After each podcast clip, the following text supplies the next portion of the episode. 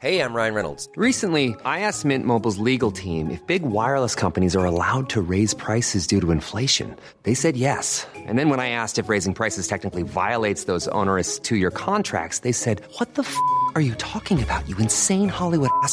So to recap, we're cutting the price of Mint Unlimited from $30 a month to just $15 a month. Give it a try at mintmobile.com slash switch. $45 upfront for three months plus taxes and fees. Promo rate for new customers for limited time. Unlimited more than 40 gigabytes per month. Slows. Full terms at mintmobile.com.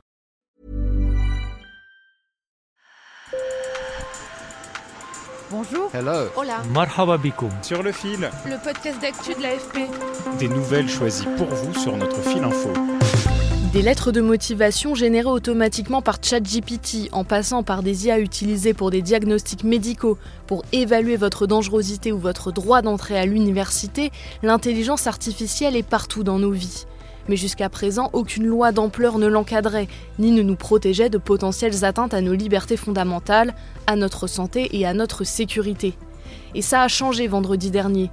L'UE a conclu un véritable marathon de négociations et s'est accordé sur l'IA Act. Le monde regardait car jamais 27 pays ne s'étaient mis d'accord pour encadrer l'intelligence artificielle. Ces règles devront s'imposer aux géants de la tech, mais ce texte n'est pas sans limite. On fait le point avec Laurence Benamou, journaliste au service numérique de l'AFP, Angela Muller de l'ONG Algorithm Watch et Gary Marcus, spécialiste américain de l'IA. Et restez avec nous car on a un petit service à vous demander à la fin de cet épisode. Sur le fil. When uh, Lorsque nous avons finalement conclu l'accord, j'ai entendu un mot. Nous étions presque 100 dans la salle, 100 pendant presque trois jours, et le mot était historique. days, and the word was historic. Vous venez d'entendre Thierry Breton, commissaire européen au marché intérieur, se féliciter de l'accord trouvé. Ça faisait quatre ans que la Commission, le Parlement et le Conseil européen négociaient d'arrache-pied. Mais l'année dernière, tout s'est compliqué. Laurence Benamou, journaliste à l'AFP, nous explique. L'approche qui avait été choisie, c'était par secteur. La santé, l'éducation, euh, la police. Et avec des degrés de risque où on était censé évaluer à chaque fois le degré des risques et à ce moment-là le nombre d'obligations qui s'imposaient à l'IA.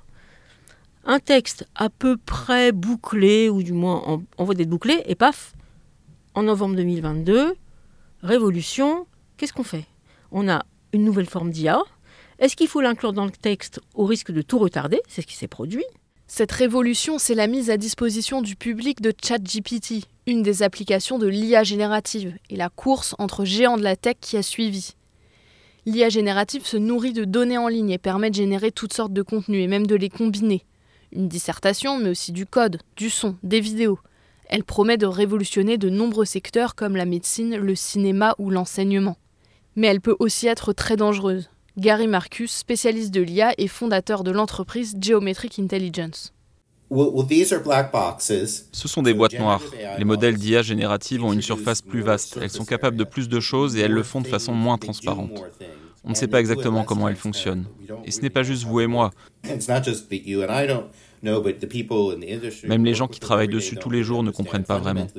Fondamentalement, on ne comprend pas vraiment ce qu'elles peuvent faire, quand elles font des erreurs, quels sont leurs biais? Pourtant, des gens utilisent ces IA tous les jours pour tout. Le risque principal et le plus immédiat est que l'IA est très très bonne pour générer de la désinformation. Elle ne comprend pas le monde, elle copie juste les mots et les phrases des humains. C'est remarquable, mais cela veut aussi dire qu'elle n'est pas contrainte par la réalité. Donc si vous voulez utiliser l'IA pour monter un faux narratif, pour influencer une élection, vous pouvez le faire pour très peu cher. Il y a aussi le risque de violation des droits d'auteur, de nouvelles criminalités ou de perte d'emploi. L'UE a donc passé du temps à débattre sur la nécessité de l'inclure dans sa nouvelle législation. Et au final, elle a gardé son système de classement par risque en y intégrant l'IA générative. Il y a donc des intelligences artificielles complètement bannies, d'autres jugées à haut risque qui impliquent des obligations, et d'autres qui sont autorisées d'office avec seulement des exigences de transparence. Angela Muller de l'ONG Algorithm Watch qui a participé aux négociations nous explique.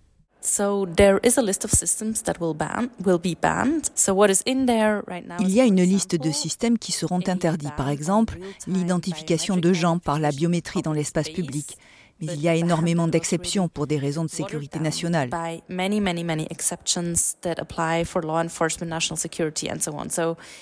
Donc ça pourrait vraiment devenir une interdiction fantôme. Un autre exemple est l'interdiction des systèmes qui reconnaissent les émotions sur les visages. C'est interdit dans les écoles, sur les lieux de travail, mais applicable dans le cadre de politiques migratoires. Deuxième catégorie, les systèmes dits à haut risque. C'est le cas de ChatGPT ou des logiciels de tri de CV par exemple, car ils peuvent avoir des biais conduisant à des discriminations. Ils ne sont pas interdits, mais leurs développeurs ont finalement des obligations à la suite d'une véritable bataille entre les négociateurs. Ces systèmes dits à haut risque devront remplir des conditions. D'abord, les fournisseurs. Ceux qui développent ces systèmes devront remplir des conditions en termes de qualité des données, de gestion des risques, de supervision humaine, de transparence, etc. Il y a aussi des obligations moins strictes pour les institutions publiques ou les entreprises qui utilisent cette technologie.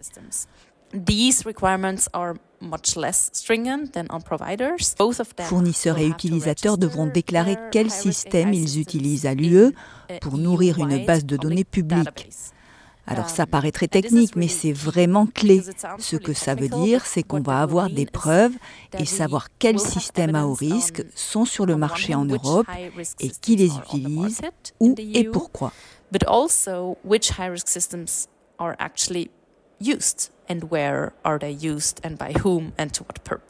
Dans le cas de ChatGPT, par exemple, l'entreprise qui l'a développé, OpenAI, va devoir être plus transparente sur les données qu'elle exploite. Et comment?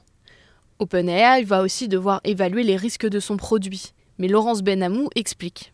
Il va y avoir des obligations ou pas qu'on ne connaît pas parce qu'il y a beaucoup de points qui ont été laissés un peu en suspens afin que cette négociation, un petit peu de la dernière chance pour qu'on termine avant la fin de l'année, ce qui était un but, un but aussi d'affichage politique, puisse se conclure. Donc il y a beaucoup de points euh, qui, nous dit-on, feront l'objet de nouvelles négociations techniques le diable est dans les détails techniques. Donc on aura, c'est très difficile maintenant d'analyser cette balance entre euh, euh, permissif pour laisser place à l'innovation et euh, réglementation pour éviter que l'IA nous, gouverne tous, si je résume. Hein. Cette position qui consiste à alléger la réglementation et qui plaide pour moins d'autorisation préalable, c'est celle de la France et de l'Allemagne. la position française, elle a évolué. Elle est devenue beaucoup plus libérale.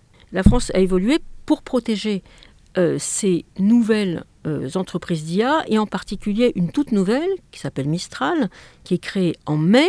Elle a été créée par des anciens de Google et de Meta, des, pointures, et qui ont tout de suite réussi à lever un mois après leur création 100 millions d'euros, et là qui viennent encore de lever 385 millions d'euros, donc ce qui en fait une des deux entreprises d'IA les plus riches avec euh, la société allemande Aleph Alpha.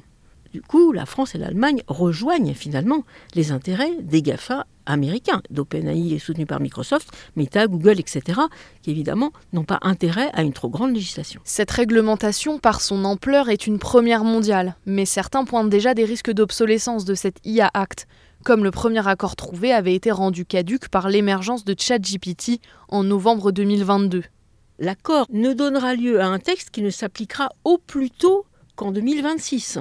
Donc, si euh, on a des nouveautés là toutes les semaines, euh, en l'espace de deux ans, évidemment, on aura certainement dépassé. C'est pour ça que c'est un cadre assez général, euh, difficile à appliquer d'emblée parce que ça donne des grands principes qui vont donner lieu à toutes sortes d'arguties juridiques. Quoi qu'il en soit, l'IA Act avec ses imperfections pose clairement un jalon dans l'histoire de la réglementation de l'intelligence artificielle.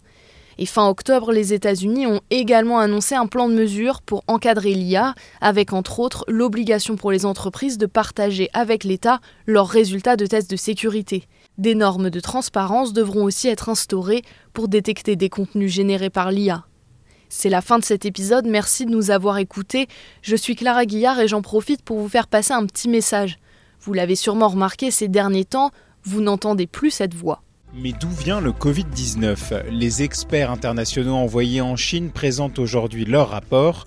Et cette voix, vous l'avez reconnue, c'est celle d'Antoine Boyer. Moi, c'est Michaela, la responsable des podcasts. C'était il y a deux ans et demi, en plein confinement. Et Antoine, je dois vous l'avouer, s'enregistrait parfois sous une couette, une technique classique de podcasteur quand on n'a pas un studio sous la main. Moi, c'est Emmanuel. Bref, Antoine, c'est un peu le papa de ce podcast. Et il nous quitte pour de nouvelles aventures à l'AFP. Alors on complote dans son dos et on espère qu'il n'écoute pas, car il est en vacances. On veut lui faire cadeau de vos messages. Donc laissez-nous vos audios pour lui sur le numéro qu'on vous laisse dans la description. Sur le fil revient demain. Si vous avez aimé cet épisode, abonnez-vous et laissez-nous plein d'étoiles sur votre plateforme d'écoute préférée. Planning for your next trip? Elevate your travel style with Quince. Quince has all the jet-setting essentials you'll want for your next getaway, like European linen, premium luggage options, buttery soft Italian leather bags, and so much more. And it's all priced at 50 to 80% less than similar brands. Plus, Quince only works with factories that use safe and ethical manufacturing practices. Pack your bags with high-quality essentials you'll be wearing for vacations to come with Quince. Go to quince.com slash trip for free shipping and 365-day returns.